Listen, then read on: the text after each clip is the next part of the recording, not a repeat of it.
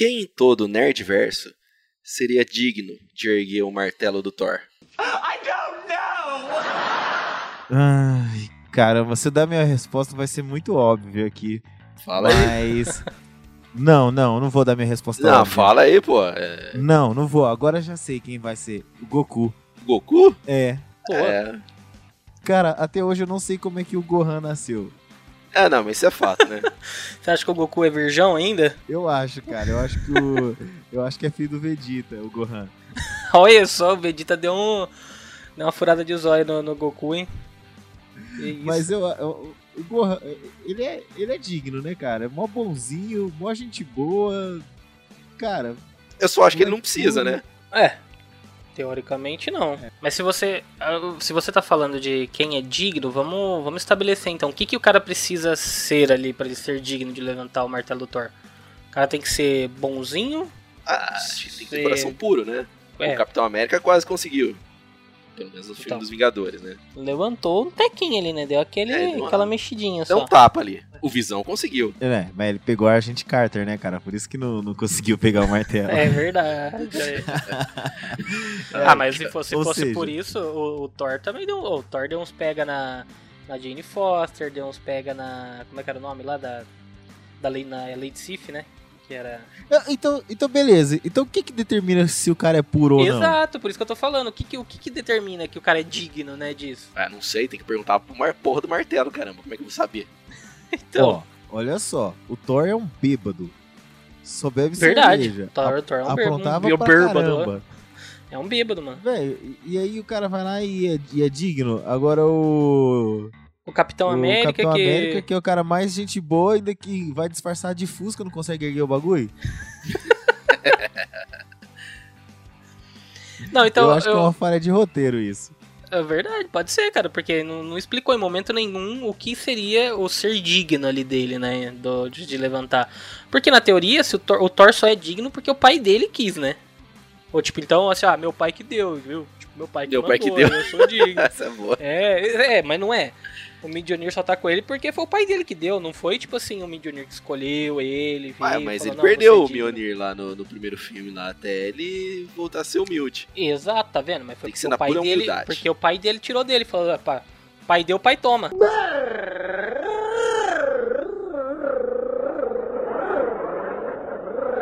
Não, vocês não me enrolam, não. Eu falei que era o Goku. E vocês? Quem é? Spock. Spock Boa. seria digno. Spock. Legal, cara, Ah, legal. Roberto, não, não, não vem forçar, não. Porque se for assim, o mestre Yoda joga o martelo pra cima e ainda faz ele vir girando no ar, cara. Não, mas eu não falei que Ai, o Mestre ai. Yoda não ia ser digno. Mas o Spock seria. É, mas o mestre Yoda ia jogar o Spock e, e o martelo junto ainda com a força. Oh, peraí, você tá falando que o Mestre Yoda é mais fodão que o Spock, velho?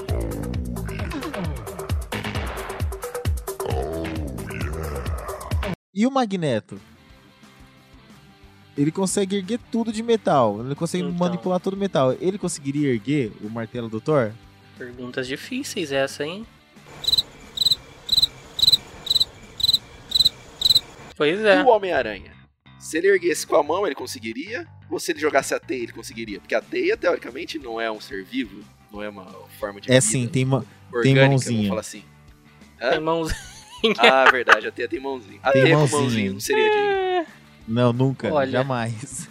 Não, mas aí não adianta. Acho que aí. Porque se você for pensar por esse lado, qualquer coisa que seja, tipo, inanimado ali, o cara conseguiria pegar, entendeu? Aí não, Ah, mas, aí não exemplo, rola. se ele colocar um martelo num elevador, É, essa foi lá de trás, hein? Essa Então- buscou lá no fundo. O ventilador, o, o ventilador não, o, o- o elevador é digno, então. Mas se for assim, por que, que o, o Homem de Ferro não conseguiu, então, levantar o, o martelo com a, Não, com a luva? é. É verdade, Mas a luva tá com tava lá. armadura, Né? A armadura Então. deveria ser digna. Pois é. Não, o homem de... não é, cara. Aquela, aquela armadura, ela já é, é profanada. Por isso que ela não consegue erguer o negócio. Só porque ele O mijou na Homem de Ferro armadura. até mija dentro da armadura. Exato, cara. É a profanação Verdade. ali, é a armadura, cara. É tipo a armadura de Hades aí, cara. É, negócio é... é do mal. É do mal já. Mas, Márcio, Bom, então. Oi. Han Solo seria digno? Não, jamais o cara é digno. Nossa, Jamais, não. cara. Jamais. Não. Não, ele atirou primeiro, cara. Não tem honra Ah, nenhuma. esse é o cara, é isso aí.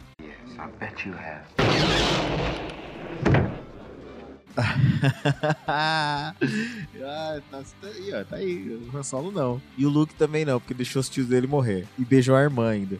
Não, o Luke também não seria de. O Luke cometeu incesto. É, o Luke não pode porque ele cometeu incesto. Mas ah, faltou minha, faltou minha resposta. Sabe quem eu acho que seria um personagem digno de levantar o martelo do Thor? O Mario, velho. Você falou em todo Nerdverso? O Mario. Conhece o Mario? Não, não ia ser digno. Por que não? Velho, as tartaruguinhas tá lá andando de boa. Ele pula em cima, mata elas, joga Ah, fogo nos peixinhos que, tá dentro do lago. Não, cara, ele joga fogo nos peixinhos que tá dentro do lago. As plantinhas carnívoras lá de boa, esperando pousar uma mosquinha pra comer. Ele vai, ele joga fogo nessas plantas. Depois ele ainda pegou a estrela, brilha como se estivesse na balada e sai matando todo mundo, cara. E ainda Não é pula no digno, abismo não. e solta o Yoshi, né? Exatamente, cara, exatamente. Sacrifica, o, sacrifica o amigo dele ali, ó, joga no abismo o Yoshi, coitado. É, O, o Mario não é digno, cara. O Mario Pois não é é. digno. O Mario é o 007 dos videogames, cara. tem licença para matar. Sabe quem vai ser o próximo a erguer o martelo do Thor? Kratos. Ô louco. O, Kra- o Kratos, cara. Ah, É não é. Não tô É. falando que vai ser sobre vikings, mitologia nórdica. Mitologia nórdica. Exato. Então, você acha que ele não vai pegar um martelo lá e martelar todo mundo? Martelo, martelão, pô. Pressão, então martela, martela, martelo, martelão. Levante a mãozinha na palma da mão. É o bonde do Tigrão, então martela, martela, martelo, martelão. Levante a mãozinha na palma da mão. É o bonde do Tigrão. Nossa, e é com essa música que a gente inicia o nosso cast, hein? Ah, moleque. e roda engrenagem. Deixa a gente se apresentar, né, Roberto? Vai, eu, eu sou o Márcio Santos. Eu sou o Roberto Faria. E eu sou o Sandro de Paula. E roda a engrenagem.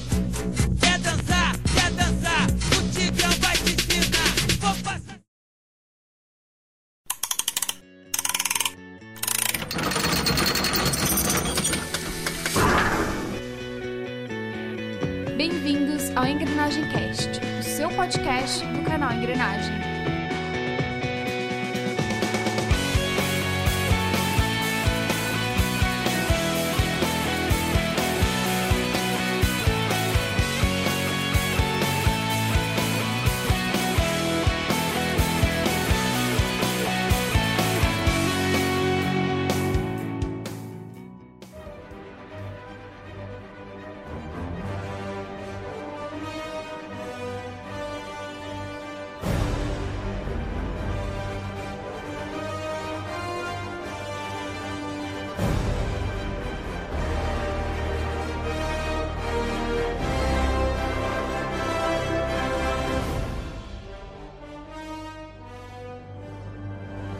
Sejam bem-vindos a mais um episódio do Engrenagem Cast.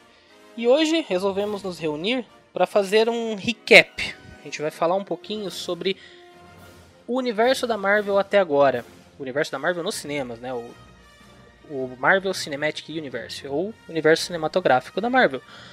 E nós resolvemos fa- fazer esse apanhado de todos os filmes, contando aí um pouquinho da história de cada um, os principais eventos, passando pelo- pelos principais acontecimentos que levaram até o ponto exato onde estamos hoje. Depois de 14 filmes, é coisa pra caramba. E levando em consideração que nem todo mundo tem uma, uma cabeça pra ficar guardando todas as informações desses filmes, a gente resolveu dar uma forcinha pra quem tá interessado nesse universo, quem gosta, quem quer saber um pouquinho mais e comentar um pouquinho de certos pontos que podem estar meio obscuros aí depois do último filme da Marvel pra quem assistiu, que foi o Doutor Estranho, beleza? Esse cast aí é uma ajuda, né? Principalmente para as Cumberbatches, né? Que foram no cinema só pra ver Doutor Estranho e não conhecem nada do universo Marvel, né? Então, Senti uma cutucada aí, ó, será? Pra mim, isso, tá? não, Roberto, você acompanhou todos, cara. Tô falando assim, as Cumberbatches que não assistiram nada, então as os Cumberbatches estão aí, ó. O Engrenagem Cast ajudando, né? E é legal falar que é um cast cheio de spoilers do que aconteceu no passado. O que vem aí pro futuro a gente não faz ideia. Exato. Pois é. Então se você Ou não faz assisti- alguma, né? É, É, exatamente. Ou, ou a gente faz alguma ideia, tem algumas coisas que a gente já consegue até telegrafar aí, né, que vai acontecer. Exato, Psicografar. exato, algumas coisas. Psicografar. É mandar um telégrafo, cara. Não, mas telegrafar você tá, você tá prevendo, Roberto. Você tá telegrafando aquilo ali, cara, pro futuro. Você tá Não, prevendo. telegrafar, você tá mandando uma mensagem.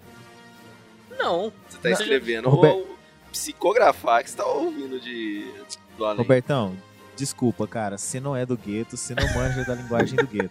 A linguagem do gueto diz o seguinte: quando você vai dar um golpe e ele vem devagarinho, você telegrafa esse golpe, as pessoas entendem o que está vindo. Então eu utilizei a linguagem do gueto aí, que vocês já viram aí nos últimos podcasts, né, cantando inclusive Racionais MC, a linguagem do gueto corre nos meus sangue.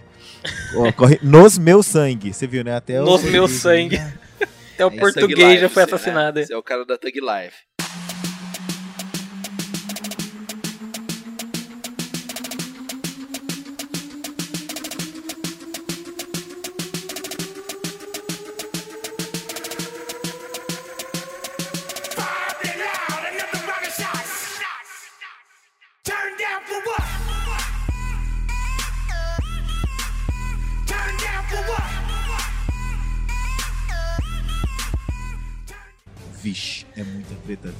Olá. É muita treta, vixe. É muita treta. Ô, Mas, poxa, não, Timão, não. eu.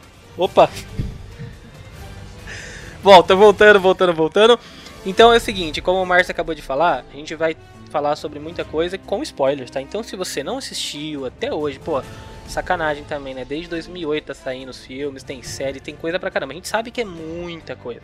Mas se você não assistiu alguma coisa que a gente vai falar, entre todos os filmes e séries da Marvel, vai lá, se você tiver um pouquinho de saco, tenta assistir. É coisa pra caramba. Você vai precisar se trancar em casa por no mínimo, sei lá, uns seis meses pra você dar conta de assistir tudo.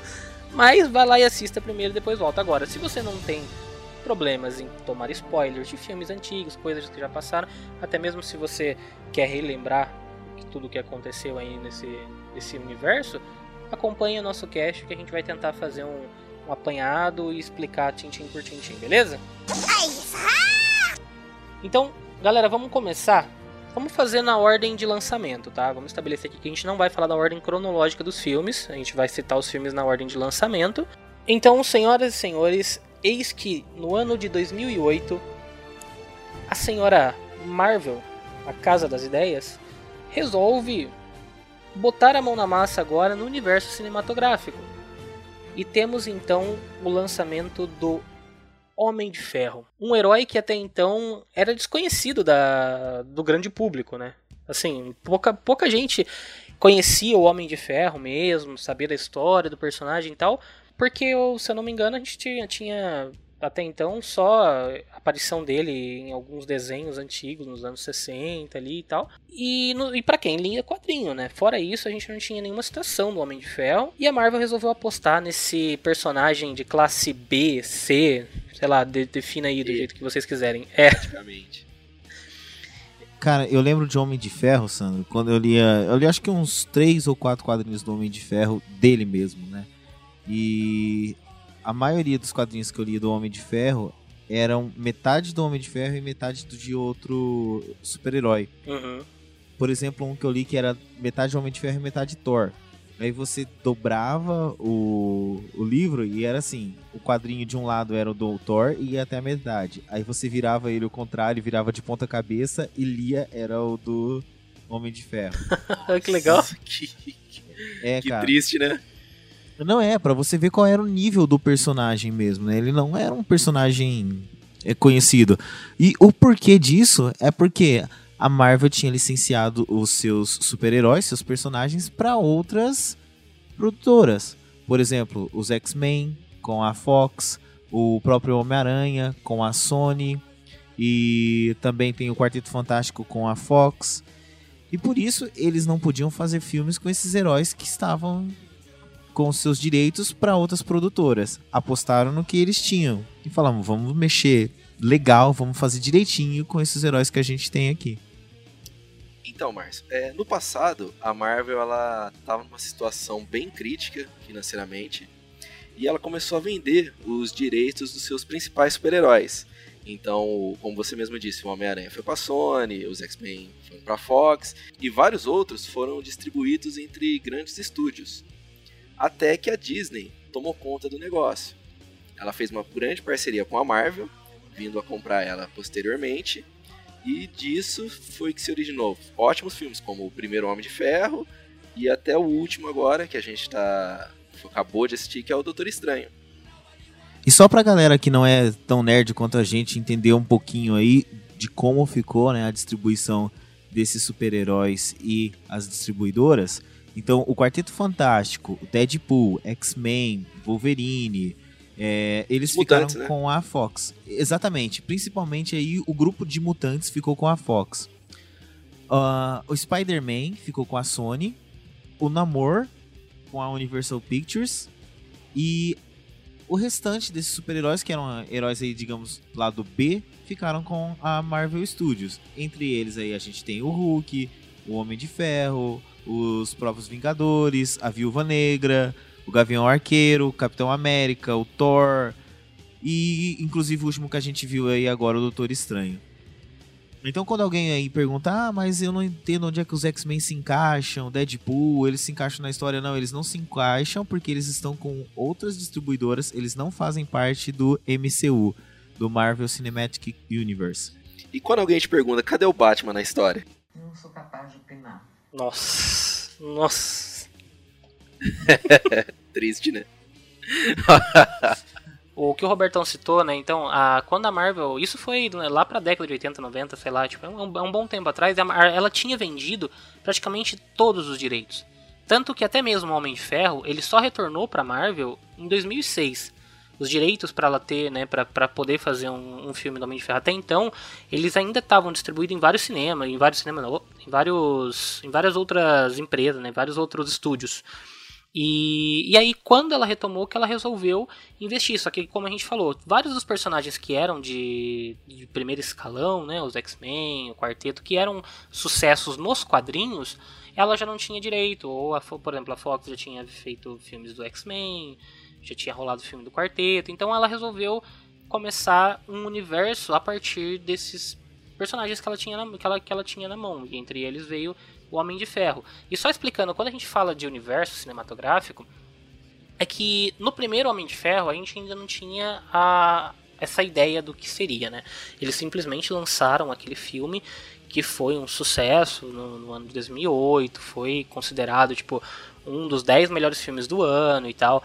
Então, todo mundo assistiu aquele filme achando, puta que da hora, um filme de super-herói legal e tal, não sei o que, mas ninguém tinha ideia do tamanho do que os caras estavam tramando por trás, entendeu? Da ideia gigantesca que, ele, que havia por trás, porque desde o primeiro Homem de Ferro você vê, você vê uma, uma sementinha plantada, que são as cenas pós-créditos. E aí, através daquela sementinha, os caras falaram: bom, beleza, se der certo, a gente expande. Se não der, a gente deixa aqui, encerra por aqui e acabou. Então, com o passar do tempo, que você vai vendo o desenrolar desse uni- o universo todo da Marvel que a gente fala nos cinemas. Porque no primeiro Homem de Ferro você tem um filme que se sustenta por si só, uma história de origem, uma história bacana, que dá umas pinceladas em outras coisas, mas ele não, ele não deixa nada específico pra você. Você se concentra somente na origem desse personagem, que a gente já vai falar já já sobre, sobre o filme em si. Mas você não tinha ideia ainda do que viria, do universo todo que eles tinham planejado ali, né? Caso o filme viesse a dar certo. Cara, o Homem de Ferro é um dos personagens talvez mais queridos acho que do mundo, assim, vamos falar agora. Ele era um cara totalmente esquecido ali, o personagem, mas Robert Downey Jr. ele recriou o Homem de Ferro. Então, posso até falar assim, o Homem de Ferro é uma criação de Stan Lee e Robert Downey Jr., vamos falar. Hoje sim, é. É, Hoje Porque você pode, eu- pode considerar. é, totalmente. E quando eu fui assistir o filme, eu também não esperava. Eu fui assistir o filme ali de boa, eu confesso pra vocês. Falei, ah, tá passando aí e tal, beleza, vamos lá ver. E cara, quando você sai de cinema, você fala: Esse filme é bom, cara. Esse filme é muito bom. Você sai ali e você fala, mano. E uma pergunta: quem viu a cena pós-crédito do primeiro filme? Eu vi em casa. Eu não vi. Eu No também, cinema, só eu vi falo, em quer dizer, casa. no cinema. No cinema, não. Cara, eu, não, eu acho que eu só descobri no Homem de Ferro 2 que existia cena pós-crédito. Ah, é? É. Não, eu lembro que, assim, primeiro que eu, eu não assisti Homem de Ferro 1, nem o Hulk, que foi um dos dois primeiros filmes aí, eu não assisti eles no cinema. Eu assisti eles somente em casa, já direto no DVD. O Homem de Ferro, eu digo mais, eu assisti ele talvez um ou quase dois anos depois do lançamento. Porque eu Nossa. demorei pra assistir ele. Sério, eu não tinha me ligado, sabe? Até então, putz, beleza, Ah, tinha passado tinha, batido. É, não, sei lá. Ah, Aí- ah, Robertão, eu tinha, cara. Eu Você já tinha se ligado? assim, tinha que ser Não, eu muito assi- fã pra conhecer Meu, eu- ali. eu assisti no cinema, assisti no cinema, é, esperando muito, porque era uma aposta muito grande. E eu já tava na expectativa de ver o que que a Marvel iria fazer, né? Ainda mais pelo fato de que era o estúdio Marvel, né? Não era uma outra. Não era um outro estúdio cuidando de personagens de quadrinhos. Eu realmente queria ver e eu fui ver o Homem de Ferro no cinema. Eu lembro que na sessão que eu assisti tinha pouquíssimas pessoas, muito diferente das sessões que a gente vai hoje, que tem filas pra assistir o Uhum. cinema. Mas eu assisti no cinema. Principal, aí acho que a- o que mais me conquistou foi aquele trailer que saiu, um dos primeiros trailers que saiu e mostrava ele no voo e aí os caças atrás e falavam, o que, que é isso? Eles não sabiam o que, que era. Daqui a pouco ele ligava os propulsores e saía mais rápido ainda, como se tivesse gerado um Sonic Boom ali. Isso me fez ir pro cinema com muita vontade, cara. Principalmente Black Sabbath, cara. A gente sabia que ia rolar, né? Não tinha como não rolar aquilo. A história do Homem de Ferro, então, ela é o pontapé inicial do, do MCU. Vamos falar de MCU que é mais fácil. E ele é bem contido ali. Ele é bem focado só no personagem, até porque não existia o MCU. E ele conta a história do Tony Stark, puta de um cuzão. ele é. Um bêbado, né? Ele era alcoólatra, Playboyzão. playboy tal, e tal, é. Que se fode. se fode bonito. e Exato. que dá a volta por cima da maneira mais incrível.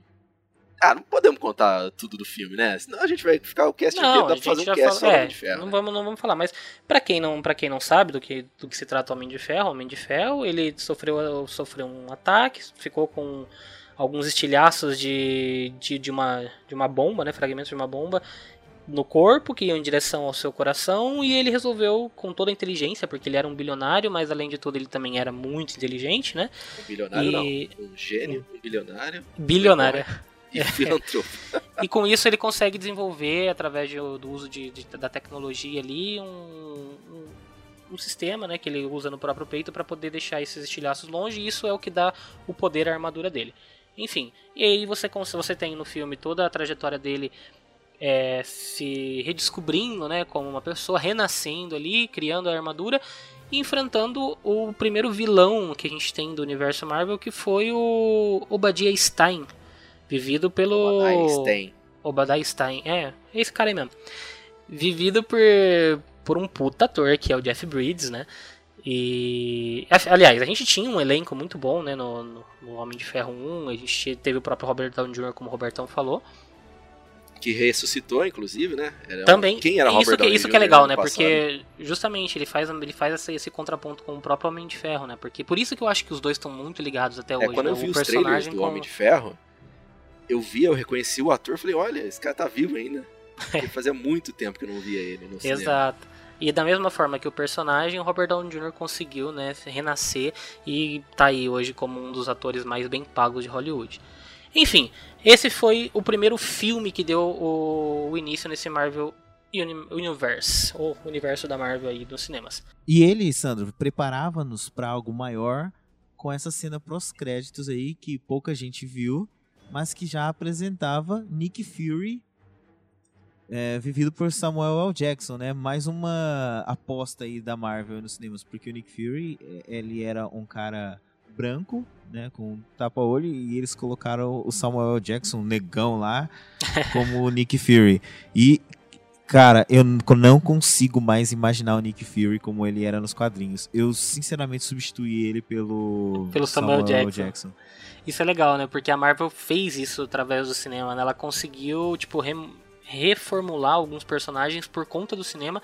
Ela acabou reformulando no- nos quadrinhos, né? Tipo, tanto na aparência quanto no é, no modus operandi né, de, de, alguns personagens, porque foi influenciado pelo cinema, né, pelo grande público, até para cativar né, o grande público ali para os quadrinhos. Bom, no ano de 2008 a gente teve mais um filme da Marvel, que na verdade esse sim não era exatamente da Marvel Studios, porque até então ele era os direitos ainda estavam com a Universal, mas em parceria com a Marvel eles fizeram um acordo e resolveram lançar o Incrível Hulk. Tanto que foi assim, tipo, é muito próximo o lançamento dos dois. Um foi de maio e o Incrível Hulk já saiu em junho de 2008. E, e assim, o, o filme, você até então não fazia uma ligação um com o outro e tal, exceto também por uma cena pós-créditos, que foi quando começou a dar uma liga ali no negócio, né? Uma liga, ó, oh, termo pejorativo. Só. Exato. E o, o, filme do Hulk também é um filme contido, ele é um filme que, que apresenta o personagem do, do Hulk, né? Que para quem não conhece também, Hulk, ou o Dr. Bruce Banner, que nesse filme de 2008 foi vivido por... Edward Nossa, Norton. Boa, eu ia... Tava quase me, oh, me fugindo o nome do cara. E, e só uma coisa, falar. Sandro. Eu acho que ele não introduz, não. Apesar da Marvel querer uh, dizer que ele é o início ali, ele é uma continuação, cara. Esse filme ele é uma continuação. As cenas ali que mostram do, do que aconteceu, do cara tá perseguindo o Hulk, eles não querem que seja, mas é uma continuação sim do filme do Ang Lee, cara. É. Ah, é? Você acha? Eu também ah, acho. Total. Ele é uma Ah, porque já tinham apresentado o Hulk no filme do Ang Lee, né? Então. É. Não precisava contar a origem. Igual fizeram com o Espetacular Homem-Aranha. É, eles, eles passam eles passam pela, pela origem dele bem rapidamente mesmo. Eu nunca tinha parado pra pensar que podia ser mais, mais uma continuação, né? Verdade. Legal. É, eu mesmo de... fui assistir como uma continuação. Eu também não tava ligado ainda no MCU. Eu não, eu assisti como eu falei pra vocês. Eu assisti ele bem de boa, tipo, depois de um tempo, inclusive, né? Como eu já tinha, como eu havia dito. Que. E aí quando eu assisti, eu falei, ah, bacana, cara, melhor do que aquele do Ang Lee, né? Tipo, eu não tinha curtido muito do Ang Lee até então. E, e aí, tipo, pra mim, pô, beleza, curti o Edward Norton, cara, pra caramba ali naquele filme, achei ele muito bom, mas não acho ruim a decisão da Marvel de ter trocado depois o, o ator. Porque eu acho que o Edward Norton, o peso dramático dele que ele dá naquele filme ali, talvez não se encaixaria hoje, né, no que a gente tem dessa fórmula da Marvel, que é mais alegre, né, mais para cima e tal. Não sei se ele se encaixaria tanto ali, porque o filme do Hulk, ele é um filme com um tom mais dramático, como eu acabei de falar, né? Acho que pelo próprio Edward Norton. E o filme dele, a gente acabou de falar, ele por mais que ele possa então aí se parecer com uma continuação como vocês estão falando, ele mostra o Hulk refugiado, se, é, fugindo ali do, do, do, exército, tentando sobreviver. Então a gente tem o, o General Ross perseguindo o, o, Hulk ali, tentando capturar ele, pra, mais para usar ele como uma, uma arma né, no, no próprio exército. E nessa, nessa caçada dele, ele acaba criando né, um, um outro ser poderoso como o Hulk, que é o Abominável, que é um dos, dos inimigos aí também famoso do, do Hulk nos quadrinhos, que acaba sendo criado, né, digamos assim, pelo próprio General Ross ali, General Ross, com, através do... Aí sim, então, aí você tem um ponto legal, porque, é, como eu falei, ele desenvolve somente a história do Hulk, mas você começa a ter coisas que vão dando essa, essa liga ali, né, como eu falei ali agora atrás, que eles vão que eles vão fazendo essas ligações entre um filme e outro. Por exemplo, no filme do Hulk, a gente acha, uh, a gente vê, aliás, o General Ross chegando para criar o tentando, né, é, tentando criar essa arma, como no caso tentando replicar o, o Hulk, ele acaba fazendo uso do soro do super soldado que ele tem armazenado, que é uma criação das indústrias Stark, que foi o mesmo tipo de soro do Capitão América, utilizado no Capitão América. Então, através disso, a galera já começou a fazer ligação. Puta, é o mesmo soro, então será que vem um Capitão América aí? E aí, ao mesmo tempo, você via a ligação com, com o Homem de Ferro ali, nesse ponto pequenininho ali que eles tinham dessa. Como eu disse, tinham vários easter eggs, mas através desses a gente já conseguia ter uma, uma ideia do, do universo ali se formando, né? Através desses pequenos detalhes que você tinha na história. E também no final do filme do Hulk que a gente tem uma cena pós-créditos que aparece ninguém menos do que Tony Stark conversando, né, com o General Ross, perguntando se ele precisa de ajuda pra poder para poder capturar o Hulk. É, é que na primeira formação dos Vingadores, eles vão atrás do Hulk. Então, Exato, exato. Eles vão a primeiro quando ele, o problema da, dos Vingadores, da, o primeiro problema que eles têm é, é em relação ao Hulk. Por isso que eu falei, quando o, o, o Stark aparece, ele vai meio que oferecer ajuda pro General Ross ali, porque ele tá falando, olha, eu vi que você tem um problema e você não conseguiu resolver. O, o, o bicho apareceu aqui, ó, o bicho vindo, moleque. O bicho apareceu, destruiu tudo aqui, só que, né, tipo, acabou destruindo a cidade por, com, por consequências ali, né, que ele tá de certa forma salvou, mas destruiu uma parte da cidade. E ele oferece, sim, então, uma, meio que uma ajuda, como eu disse, para poder tentar né, conter o Hulk. Que até então isso depois vai ser explicado mais pra frente ali, que todo momento eles têm esse plano de contingência pro Hulk, né? Porque o Hulk era um ser é, meio que indomável, né? Então eles não tinham como, como, como prever o que, o que poderia acontecer com o Hulk ali, que era melhor se prevenir. Então, recapitulando até agora, Homem de Ferro 1, criação do personagem, com a cena pós-crédito apresentando Nick Fury. O Hulk, com a cena pós-crédito, com o próprio Tony Stark, dizendo que está formando uma equipe maior. E aí a gente tem o próximo filme do Marvel Cinematic Universe, que é o próprio Homem de Ferro 2. Oh, it's good to be back. guardadíssimo, inclusive. Esse sim, esse eu fui ver no cinema, hein? Esse, pô, demais mesmo. Esse pra mim é, é um dos melhores filmes da Marvel até hoje. Eu acho que o vilão é carismático demais, cara. Os Drone dois, né? Better. É, e... Drone Better. Né? Where, where's my bird? Hey, Yes. I want my bird. É muito bom, cara. É muito bom. Ah, Esquecido eu disso. a- Ah, muito Cara, boa, a imitação do, do Marcel ficou muito boa, o sotaque. Cara, até hoje, na firma, a gente usa isso como brincadeira lá. A gente tem o- essa piada interna, né? Quando alguém arruma uma coisa, drone better. Né? Então, assim.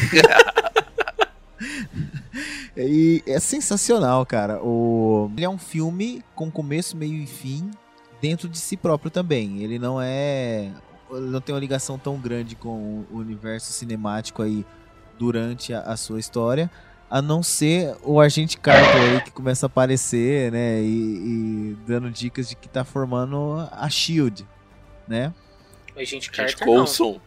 O Coulson, né? Puta Porra, que velho. merda. Exato, é que o, o Coulson até então ele aparece falando que ele é do... ele tem a sigla SHIELD que eu não vou me lembrar agora, o nome inteiro. Superintendência Humana de Inteligência. Eu não lembro o resto. Uh, quase, tá vendo? Por isso que eu nem me arrisquei. Enfim, ele aparece durante o filme falando, né, da Shield, então você já começa a ligar os pontos, né, justamente. É, é engraçado porque a gente, acaba, a gente acaba falando, né, que os filmes, todos esses filmes da Marvel, quando são, né, focados no heróico mesmo, né, tipo, num, num único personagem, a gente falou até agora que eles são, né, tipo, focados e, e com um filme com começo, meio e fim, bacana, contando aquela história fechadinha. Mas todos eles vão dando essas ideias, né, tipo, eles vão passando pequenas coisas que você começa a montar todo o pano de fundo. Então a gente já tinha o Nick Fury aparecendo para montar os Vingadores, é, né, com a iniciativa Vingadores, que ele chega a, a mostrar ali pro Stark. Você vê o próprio Tony Stark indo atrás do General Ross para poder, é, né, meio que capturar ou conter o Hulk. E você tem nesse filme o, o Coulson aparecendo como a Shield. E aí você fala, caralho, tipo, a Shield tá ali, entendeu? Pra quem sabia do que se tratava, a Shield, você fala assim, porra, então existe todo aquele universo mesmo por trás. E você não vê a Shield interferindo em nada porque a gente tem o próprio Homem de Ferro, né? Cuidando dos assuntos dele, que é o, o vilão que o Márcio acabou de falar aí do. Como é que é o nome do vilão, inclusive? Vocês lembram desse vilão? Whiplash. Whiplash. Que eu também acho muito foda. Tipo, porra, aquela cena do. A cena do autódromo, cara. Acho sensacional aquilo lá. Cara, mas esse filme, ele tem dois easter eggs. São um, um é bom, o outro é muito foda. O primeiro é quando ele tá folheando o caderno do pai dele lá, aparece um cubo. Que aí todo mundo passa batido no cubo, né? Aí quando você assiste o filme de novo, você fala, olha o cubo ali do Capitão América. Exato. Você lembra? Lembram disso? Não, é o cubo, o cubo do. O cubo você fala do Tesseract, que a gente né, não sabia Isso, é, ainda que, exatamente. que iria- queria ver. Que a gente já vai falar em Capitão América. Isso. E o segundo, cara, a hora que eu vi, eu falei, Puta. nossa, velho. A hora que ele pega o escudo do Capitão América e fala, ah, deixa eu usar isso aqui como calço. Puf, coloca lá. É, é verdade, Cara, é muito bom, cara. Eu- Esse acho cara, que... Quase eu aplaudindo ali no cinema. É. Mano, é muito bom aquela cena. E só pro Roberto, só pros nossos ouvintes aí que estão acostumados com o nome em português, o Whiplash é o Chicote Negro. Nossa, você acredita que eu nunca tinha ouvido então o nome dele em português até, até agora? Não Sério? tinha parado. É, tipo, na minha cabeça, o personagem ali, né? Eu acho que é meio que assim. Primeiro que a Marvel ela nunca dá um foco muito pesado nos vilões. Então os vilões, é, exceto o Loki até, até hoje e o próprio Thanos, né? Que a gente vai falar mais pra frente. Os outros, os outros vilões dificilmente são vilões marcantes, né? Tipo, a não ser quem gosta, mesmo se você pode se identificar e tal, ele acaba sendo marcante pra você. Mas não são vilões que marcam mesmo, né? O filme. Tanto que pelos nomes, eu acabei de falar que eu esqueci o nome né, do Whiplash. Aí quando o Robertão falou, beleza, veio na minha memória aqui o Whiplash tal, não sei o quê. Mas o Chicote Negro não, não, não havia feito, acho que, essa relação com o nome dele em português até agora, até esse momento. E por fim, a gente tem uma cena pós-crédito sensacional. Pra mim, essa é, a- é uma das melhores cenas pós-crédito da Marvel. Que é no, no finalzinho do filme ali, um pouco antes do final, o Agente Coulson, acertei agora, tá? Vida, Oh. one up pra mim. E, ele fala que ele tem que resolver umas coisas em outro lugar. E ele sai. Exatamente, no México. Tá acontecendo alguma coisa no Novo México. E na cena pós-crédito, quando mostra aquela cratera e, ah, e o Mjolnir ali no meio, cara, aquilo ali, pra mim, é uma das melhores, se não a melhor cena pós-crédito da Marvel até hoje, cara. Sério. Sir, we found it.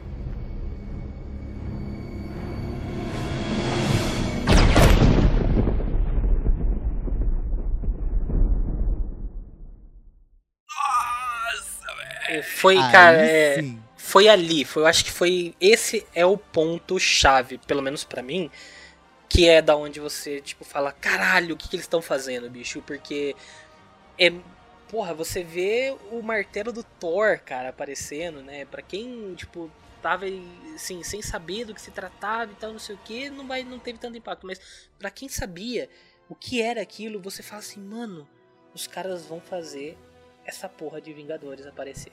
Como pode, velho? Você que fica louco, você já quer que o próximo filme saia na semana seguinte, você não começa, você começa a não se aguentar, quer ir atrás de informação, saber o que, que os caras estão fazendo, porque foi sensacional, cara, exatamente. Eu acho que pode ser mesmo considerado uma das melhores cenas, até pela empolgação, pelo menos eu, quando saí do cinema, tava muito empolgado depois de ver o, o martelo ali. E, porra, foi, foi foda demais isso. E o que o Homem de Ferro entrega então pra gente, pra criação desse universo é a própria criação da Shield, e a gente sabe agora que tem algo muito maior, e que tá vindo também um ser que é divino, né, que é o Thor, pra entrar nesse universo também. Como acabamos de falar então, ao final de Homem de Ferro 2, todo mundo ali, né, ansioso e tal, expectativa lá em cima pelo próximo filme do, do universo Marvel, que foi Thor, em maio de 2011. Que quando saiu já deu um pouco, sei lá, assim, a expectativa estava muito alta pro que eles apresentaram, que na minha opinião não, não chega a ser ruim, tá? Longe assim, longe de ser ruim pra mim o filme do Thor. Porém, é um filme que, sabe, tem seus erros, tem algumas coisas falhas, ele não empolga tanto em alguns momentos, mas ele faz, ele cumpre o seu papel de apresentar mais um personagem, que é o Deus do Trovão. Cara, eu gosto de Thor, desse Thor. Eu gosto, sério. Eu acho que o pessoal fala dele, mas eu gosto mesmo desse Thor. É, não vou só não vou falar dele agora, mas eu não gosto do segundo. Agora isso eu acho muito legal, cara. É, Eu Poxa, gosto eu também. acho divertido. O escopo dele é muito maior. Asgard é, é, é legal. É um É visual linda. bem legal. E é a única, é, a única coisa que eu não gosto desse filme é o fato deles falarem que em Asgard o que a gente chama de ciência. É o que a gente chama de magia pra eles é ciência. Ah, cara, isso, isso é triste. Essa é pro Facebook, sorria. Seus ancestrais chamavam de magia e você chama de ciência. Venho de um lugar onde elas são uma única coisa. Mas quem você realmente É, Isso, meio que com embasamento científico, tudo ali, né? é, isso mostra a Marvel sem coragem de fazer o que ela acabou de fazer com o Doutor Estranho aqui agora. Então, assim, Não, isso não me incomoda, não. ah, eu não, eu não gosto, Roberto, porque cara, que ciência, que ciência tem no Mjolnir, cara? Não sei. Não, então, ah, eles não. falam, Mil anos atrás, isso aqui, toda a tecnologia nossa poderia ser considerada magia. Concorda? ah, não sei, cara, não, não sei. Ah, talvez não precisasse falar, mas não é algo que me incomoda. É uma coisa, assim, se você for parar pra pensar, não tem como ser ciência. É uma coisa mística. Da onde que o Thor tira o poder de um. É, tipo, do trovão? Como é que ele consegue Não, eu conduzir entendo o que trovão, ele fala. entendeu? Ele explica que se magia é ciência ainda não explicada, entendeu? Então, mas Faz isso que não precisava. Não precisava, porque assim, Não, se não eles deixassem. frase. É, se eles deixassem beleza, no entendo. conceito de magia. Porque, cara, é magia. Você vê, por exemplo, tipo. é, o, o martelo, vai, vamos, vamos focar no Mjolnir. O Mjolnir é um objeto que ele consegue ser meio que reprogramado pelo próprio Odin, que fala, né? Tipo, fala no ouvidinho do Mjolnir, o Mjolnir não obedece mais o Thor. Ele. O, o Mjolnir tem a capacidade de ser jogado e voltar para a mão daquele que tá programado, digamos assim. Ele tem a capacidade de conduzir raios elétricos que o Thor consegue, né? Tipo, fazer com que caia o trovão. Então, entendeu? Nada disso tem um embasamento científico ali. Ele pode até falar que é uma ciência inexplicada, mas é- seria tipo uma coisa mística. Não tem como você fugir disso. Asgard é uma coisa mística.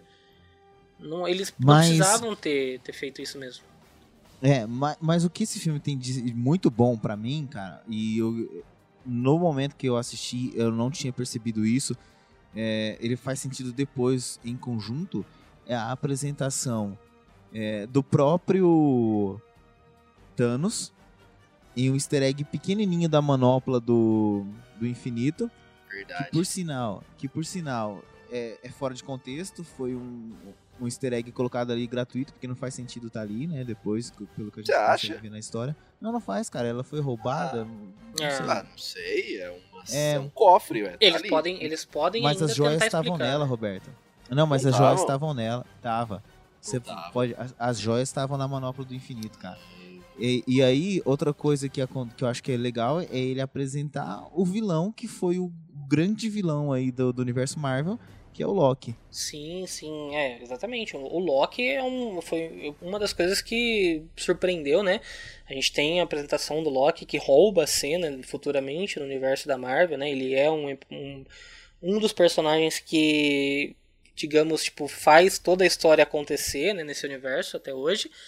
Mas voltando a falar um pouquinho dos easter eggs, do que você acabou de falar, eu, não, eu, não, eu, eu ainda tô pra confirmar aqui, Roberto. Se você estiver confirmando aí, você fala pra gente se a manopla tava ou não tava com as joias, porque Putz, agora.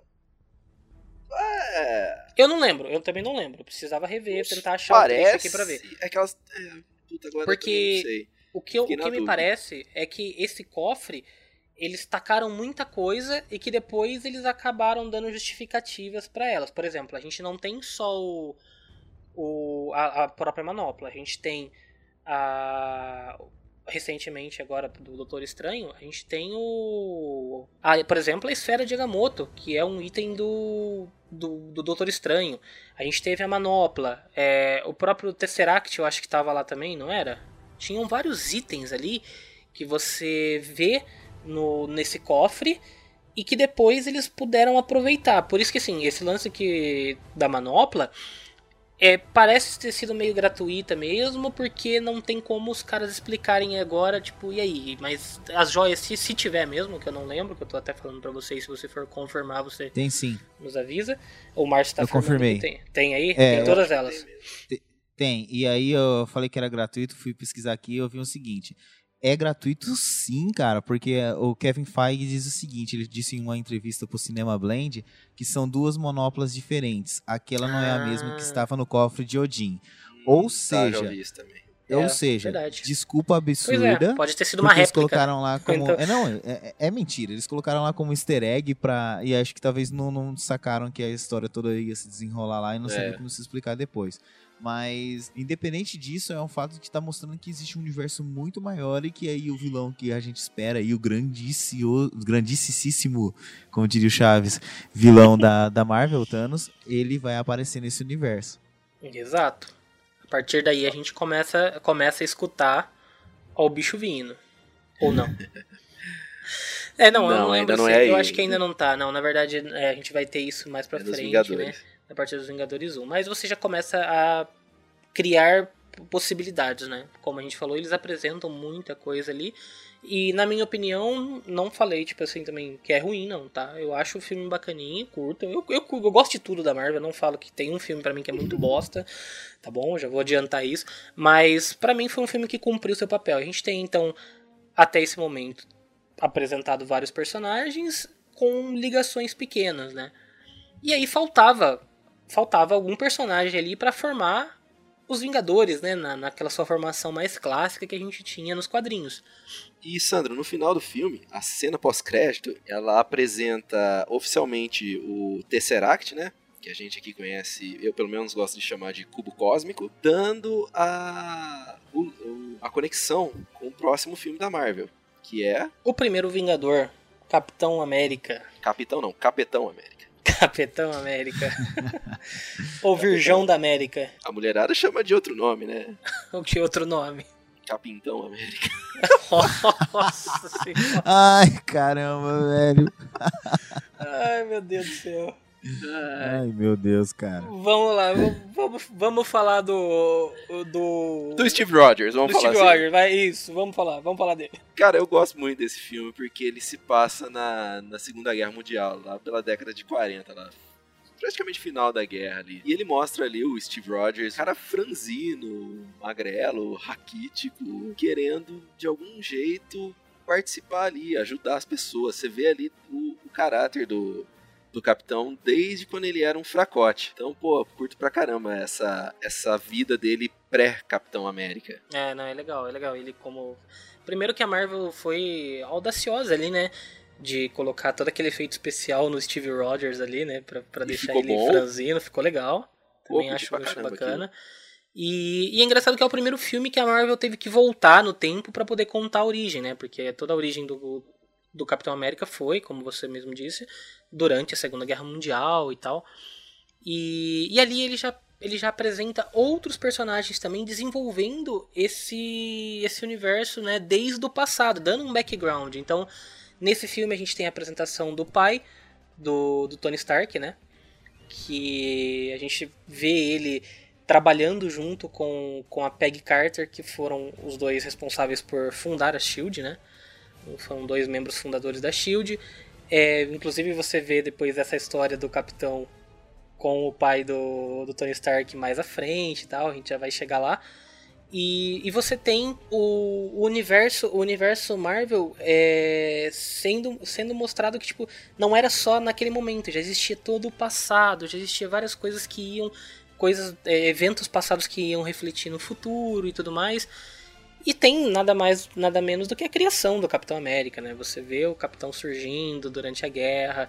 Eu acho um filme bem legal.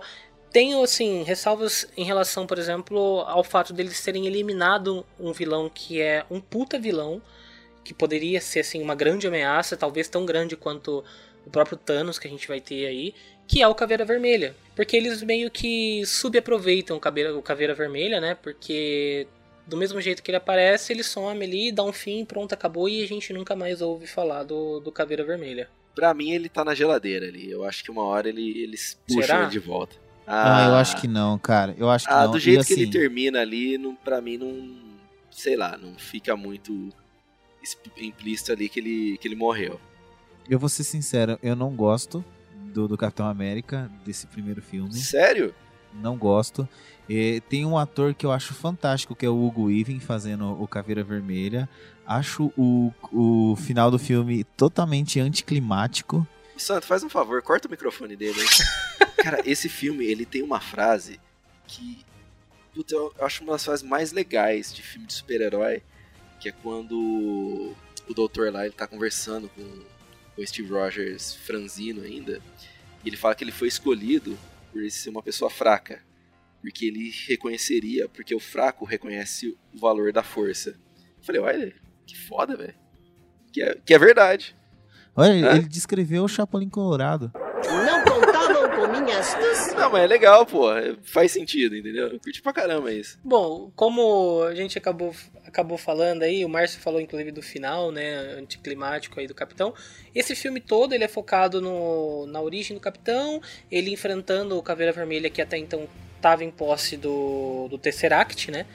Ele que havia descoberto, ele tinha encontrado o Tesseract e o Capitão vai impedir ele, né, de, de utilizar e tal. E no final do filme, a gente tem o Capitão caindo, né, se sacrificando pra salvar todo o planeta.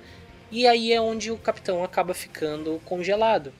Pra quem não sabe, né, a história do Capitão América, ele ficou anos congelado, papapá, não sei o que, mas sobreviveu por conta do soro. Bom, a gente tem no final, então, depois desse momento anticlimático que o, que o Márcio falou, o Capitão se sacrifica, né, para poder salvar todo mundo, derrotando Caveira Vermelha, e acaba, né, tipo, ficando congelado ali, né, no, no ar. É no Ártico, né, que ele fica congelado. É no gelo, ele tá no freezer ali. Tá no gelo, tá no freezer, né? Virou o picolé de capitão ali. E aí, no finalzinho do filme, a gente tem a Shield resgatando, né? Localizando o corpo do Steve Rogers ali e tal. E como cena pós-créditos, a gente já vê ele acordando nesse mundo novo, né? Descobrindo que ele não está mais na, no seu tempo, ele já tá num futuro. E aí, quando ele descobre, ele acaba ficando doidão ali e sai correndo e se depara com um mundo totalmente novo e aí a gente tem novamente o Nick Fury aparecendo pra ele, explicando pra ele a situação do que está acontecendo e falando pra ele que tem uma missão, né, digamos assim, que é o que viria a seguir. E agora, pra encerrar a fase 1 do MCU, chegam eles pra maior orgasmo nerd que eu já me lembro que foi o primeiro filme dos Vingadores. né? A hora que, É. ó, tem que falar, a hora que começou o filme eu tava com um sorriso de orelha a orelha. Tem que falar, pô. Eu tava, Eu tava acho que eu acho que esse foi o primeiro que a gente foi assistir junto, né, Robertão? eu Acho que- lembro Acho que da- o Márcio não tava nesse, né? O Márcio acho que não foi com a gente. Mas eu Não. lembro do. Eu lembro do. Tipo, de todo o clima que se criou na antes, né, de, de Vingadores. Porque, como você disse, no finalzinho do, do Capitão América a gente teve o teaser. Que foi uma coisa ali, cara. Puta, velho. Você, tava vendo todo mundo junto ali, eles trabalhando e tal. E, velho, quando tava se aproximando, eu lembro de estar, tipo, doido, comprei ingresso antecipado e tal, não sei o que, a gente ali naquela expectativa pra poder ir assistir. E como você disse, é um, foi um puto orgasmo nerd ali no cinema. O filme, assim, ele não tem nada de maravilhoso, mas quando você vê todo mundo junto ali, você fala, pô, valeu a pena. Quatro anos que valeram a pena aí. Eu, pra mim, é um, tipo, é um filme que realmente ele não tem nada demais. Se você for, se você for analisar o roteiro e tudo mais, ele é um filme simples. O É um negócio filme de dele super-herói. Exato. Ele tem. Ele é baseado em, em até algumas coisas de algumas HQs e tudo mais. Mas ele. ele compila tudo isso com, como uma desculpa. É a desculpa de você colocar todos os heróis juntos e, e apresentar mais alguns, né? Porque a gente acabou de esquecer, esquecer, acabou esquecendo, né? De citar que lá atrás a gente teve a introdução de alguns outros Vingadores menores, mas né, tipo de, de, men de menor importância talvez, né, como personagem, mas é, tipo, como personagem. Não, deixa, deixa eu me explicar melhor. São personagens com uma participação menor ali, mas que são importantes nos Vingadores, né, no, no futuro, que são a Viúva Negra e o, o Gavião Arqueiro. Que nesse filme dos Vingadores tem um papel mais importante. No universo todo eles têm um papel um pouco mais discreto, né? Até mesmo pela questão de serem agentes da SHIELD e tal. Mas que nesse filme dos Vingadores eles acabam compondo a equipe, tem um papel bacana, né? Os dois movimentam a trama ali também. E, e aí nesse filme que tem uma, uma desculpa pra se juntar todos eles, né? E foi do caralho, cara. Foi tipo uma experiência. Pra mim, eu acho que tirando tirando Star Wars, que foi o último, que foi uma experiência assim, tipo, porra, do caralho também de, de ir assistir no cinema e tal, com, com a galera que é fã e tudo mais. Eu acho que Vingadores ele me marca muito por isso, sabe? É um filme que eu já revi, vi sei lá quantas vezes. E a sensação que eu senti nessa sessão dos Vingadores foi uma coisa que dificilmente você vê, né? Tipo, acontecer com outro filme de super-herói ali, né? Foi, foi do caralho mesmo isso. É isso mesmo, Sandra. A Viúva Negra, né, que a gente esqueceu de citar antes, ela surgiu no filme do Homem de Ferro 2 e o Gavião Arqueiro no filme do Thor. Em uma cena muito curtinha, né, onde ele tem o Thor na mira dele, né, quando o Thor vai tentar recuperar o Mjolnir e ele pergunta se ele pode atirar ou não, né? Só isso. E aí depois Exato. eles aparecendo ali mais pra frente. Bom, e ah, falando então do filme em si, a trama do filme, como eu disse, foi uma desculpa, né, para se juntar os heróis, mas ela era focada no, no Tesseract, acabou caindo, né? O Roberto, me corrija aí se eu estiver falando besteira então, mas o Tesseract já estava em posse da Shield, correto? A Shield fazendo o seu, os seus Isso. experimentos, eles acabam é, abrindo um portal que meio que, né, foi uma coisa tramada ali, digamos assim, né? E você tem a introdução do, do Loki, né? Novamente no, na, na Terra, ele vem pra Terra. Que, e ele acaba dominando, né? Roubando o Tesseract, dominando todo mundo ali dentro da Shield, explodindo o QG da, da Shield logo no começo, né? E aí você começa uma caçada da galera atrás do, do Loki pra recuperar o Tesseract. Esse é o plot principal do filme. E aí você tem o Clint sendo dominado pelo Loki e tudo mais, toda a, a história, como eu falei, que eles acabam dando uma, um papel de um pouco mais importância né, dentro do, do filme para esses personagens. E você tem a introdução aí de tipo, porra, aí explodiu, né? O universo da Marvel ali explodiu. Porque aí você tem a Shield aparecendo com o porta-aviões. Você tem Stark. o você tem o Tony Stark. Aí, ah, nem, Torre nem Stark. a Torre Stark, exato, como você falou, desculpa. Você traz, eles trazem de volta o Hulk, que era o personagem que estava esquecido ali. E aí sim eles trouxeram com um, um ator é, novo, né? Tiraram o Edward Norton e resolveram colocar o, o Mark Ruffalo para poder fazer o papel do Hulk, que na minha opinião foi uma coisa acertada. Eu gosto do Mark Ruffalo como Hulk, tá? Você começa a ver todos eles a princípio tentando trabalhar juntos, né? Tipo, eles não, eles não se dão bem no, no início ali. Você tem aquela briga de egos. E uma coisa que eu não gostei desse filme, talvez uma das dos únicos pontos que eu não gosto, pra mim é aquele bendito daquele uniforme do Capitão América. Porque eu acho que não tinha necessidade, cara, de- ser o- um, um uniforme daquele jeito, sabe? ali? Não, é, tipo, beleza, é pra ser, né, mais fiel aos quadrinhos, pra poder fazer, né, aquela é, deixar o fã ali ah, foi, né? Foi um fanservice, eu acho, de uma certa forma. Mas eu curto muito mais o uniforme dele do, do primeiro capitão lá, né, do que ele usava na guerra. Eu acho muito mais bacana do que esse, do que esse uniformezinho ali que colocaram pra ele nos Vingadores. Até isso eles justificam. Sim. Isso que é legal. Sim. Porque no filme o, o Coulson fala: Ah, eu dei uns palpites aqui remo- remodelar o seu uniforme. Então ele criou o uniforme do fã, entendeu? O Exato. fã do Capitão América. Então é, um, é uma homenagem, eu acredito, ali até. E uma das coisas legais também do primeiro Vingadores é que você já começa a ver o atrito entre o Homem de Ferro e o Capitão América. Sem ofensa, trabalho em grupo não é meu forte. Um homem grande com armadura. Sem isso, sobra o quê? Um gênio, bilionário, playboy, filantropo. É, a ideologia dos dois ali já começa né, a, a bater de frente uma com a outra. Então a Marvel começa a trabalhar tipo, meio que sutilmente né, alguns pontos ali, dando indícios do que pode vir a seguir, porque dali em diante você sabia que não ia mais parar. Como a gente sabe que hoje vai demorar muito para se parar com esse universo da Marvel. É, porque, primeiro, que é uma coisa que está rendendo bilhões. Segundo, porque tem uma legião de fãs que vai acompanhar isso, sabe? Tipo, não, não importa o que eles vão fazer, sempre vão, sempre vai ter gente indo no cinema para poder acompanhar. Então eles acertaram nessa fórmula e então, cara, vai ter vai ter filme da Marvel aí a dar com pau. Então a gente já, nesse filme a gente já conseguia ter um vislumbre do que poderiam trazer, né, mais para frente. A gente teve, como a gente acabou citando lá atrás, é, a introdução do Thanos foi nos Vingadores.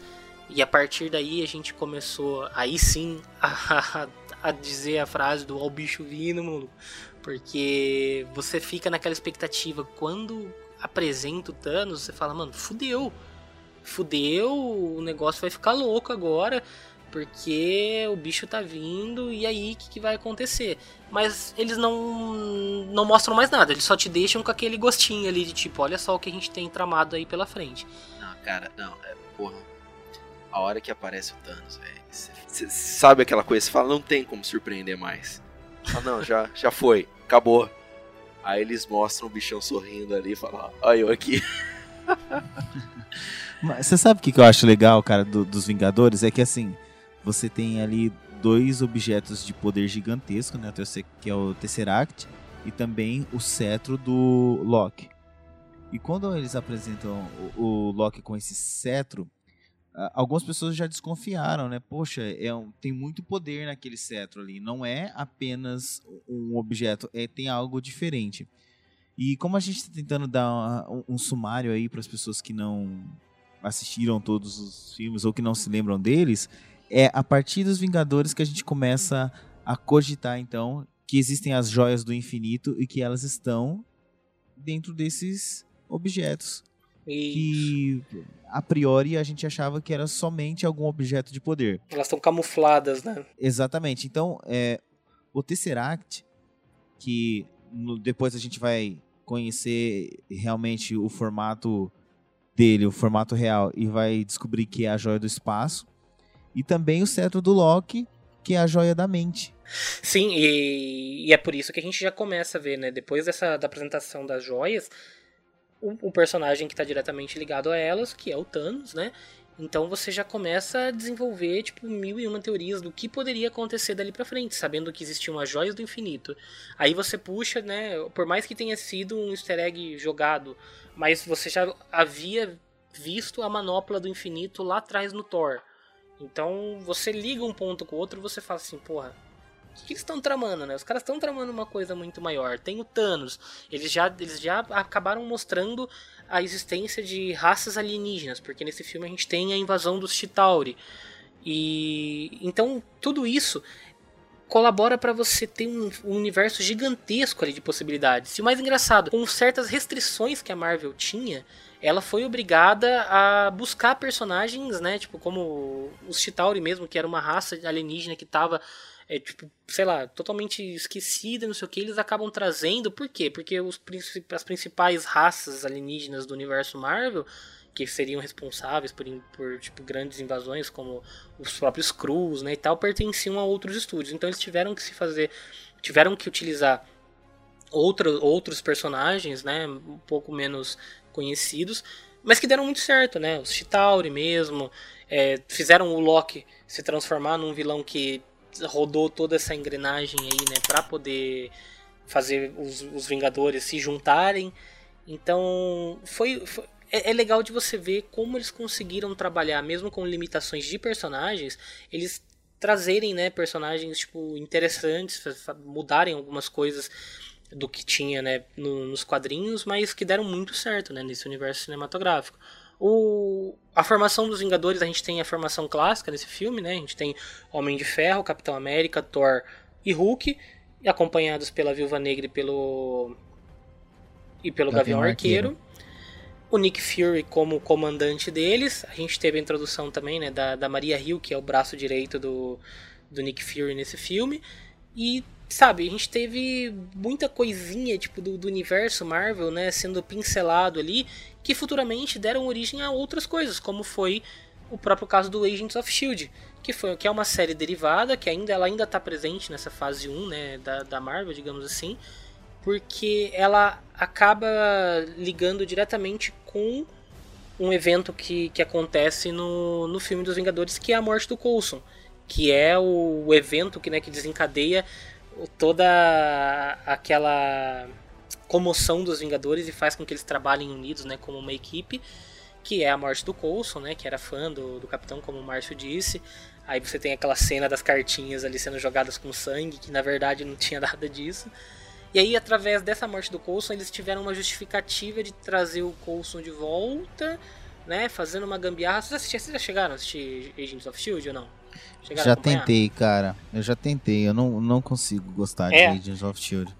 Então, a primeira temporada eu vou, vou, confessar para vocês que não é, não é lá grande coisa assim também não. Foi difícil, viu? Mas eu, como eu gostava muito, né, desse universo, eu quis ir atrás de mais coisas. Então, no Agents of Shield, no comecinho, eu achei puta legal, os caras vão desenvolver mais coisa e tal, não sei o que. eles desenvolvem e não ao mesmo tempo, sabe? Tipo, eles acabam dando algumas coisinhas ali, mostrando algumas relações com os filmes, mas de certa forma eles focam em trazer o vilão da semana, né? Aquela coisa de uma série procedural, que chega em, em horas chegam a cansar. Mas de outro, por outro lado, você teve coisas interessantes, né? Eles trouxeram o Coulson de volta, né? Sei lá, foi uma coisa que ainda tenho minhas dúvidas se foi bom ou não, mas pra série funcionou, né? Eles tiveram o Coulson, que é um, um cara que eu acho muito foda nos quadrinhos, eu acho que eles tiveram depois que reformular e dar uma maior importância pro Coulson, né? Graças à série e tudo mais. E que no, nesse universo da Marvel ali, ele ficou bem interessante na própria série, eu achei, ele, eu achei ele legal. E aí eles puderam trabalhar com outros personagens e tudo mais. Agora, o que refletia diretamente nos filmes eram, em alguns pontos, tipo, a, a fim de explicar como que o universo todo da Marvel por trás reagia a certas é, a certos eventos ali, como foi o caso do primeiro Vingadores, que depois eles mostram a Shield ali, né, se trabalhando junto, tentando contornar, né, e tomar conta do, do resto do mundo. Foi o primeiro derivado que a gente teve nessa fase 1 da Marvel, né, que está presente nesse, nesse primeiro escopo do, do universo Marvel, que foi o Agents of Shield aí, que acabou surgindo.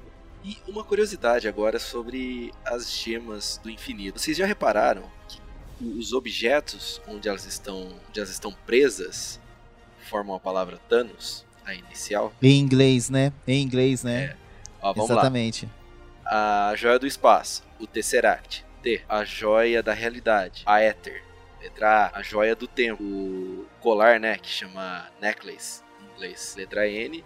O Orb, a joia do poder. E a joia da mente, que tá no cetro, né? O, o scepter, né? Em inglês. Então a gente já tem aí Thanos escrito sem H. Falta só a joia da alma que está em algum objeto escrito com H. É, isso que eu tava. Eu, eu, eu me confundi enquanto você falava, porque eu, eu substituí ele. Falei, não, mas peraí, o H não tá aí no meio, né? É, que legal, cara. O H. O que, que pode ser o H, hein? Objeto com H. Márcio, você que é professor de inglês aí. Pode ser a cabeça de alguém. Head. É, head. Talvez a, a cabeça do. Olha, já pensou? Caramba, o que apareceu no, no, que vai aparecer aí no. A gente ainda não falou aqui, ele, ele, ele é no, de um próximo filme, eu esqueci o nome dele. War. O Adam, Adam Warlock. É, na cabeça do Warlock, tá. Oh, é verdade, porque ele tem, ele tem a. Caramba. Ele tem uma joia também, que nem o que. Não sabemos ainda, né? Isso ainda, ainda não sabemos. Então é isso, a gente fez um apanhadão da primeira fase desse universo da Marvel, sabe? Tipo, foi como culminou nesse nesse orgasmo nerdico de novo, como o Roberto falou, acabando com Vingadores. A partir daí você já vai ter todo um universo estabelecido e aí eles começam a explorar mais coisas que a gente vai abordar mais para frente. Como a gente já falou muita coisa, a gente resolveu parar por aqui nesse primeiro nessa primeira etapa, então do universo da Marvel, falando somente dessa fase 1. Beleza? Semana que vem, então, a gente volta aí com a fase 2 da Marvel e logo mais com a fase 3. E aí eu falo que eu não, deix... não falei lá no Capitão América. É, fazendo cliffhanger pra galera, né? Deixando a galera na expectativa para saber o que, que você ia falar, hein? Deixa isso pra cena pós-crédito. Deixa como cena pós-crédito, né? Exato. Se surgiu alguma dúvida de vocês aí, deixa nos comentários que a gente vai tentar ir atrás. Se, tiver, se teve alguma coisa que a gente falou errado, que faltou, deixa nos comentários também pra gente, pra gente poder conversar com vocês, desenvolver mais o papo aí também, beleza? Ou qualquer coisa pode procurar a gente também nas redes sociais. No Facebook, tá lá, facebook.com.br canal engrenagem. Twitter também estamos, como com o twitter.com/barra canal engrenagem e no Instagram, instagram.com/barra canal engrenagem. Qualquer uma dessas redes sociais você encontra a gente, pode deixar seu recadinho lá, qualquer dúvida, sugestão, a gente vai estar tá lá para responder vocês, beleza? É isso aí, galera. Um grande abraço aí do meu Audi R8 do Tony Stark. Até mais. Falou, galera, e avante. Jarvis, beleza, é então. é isso aí, então, galera. Até semana que vem e Hulk, Smash.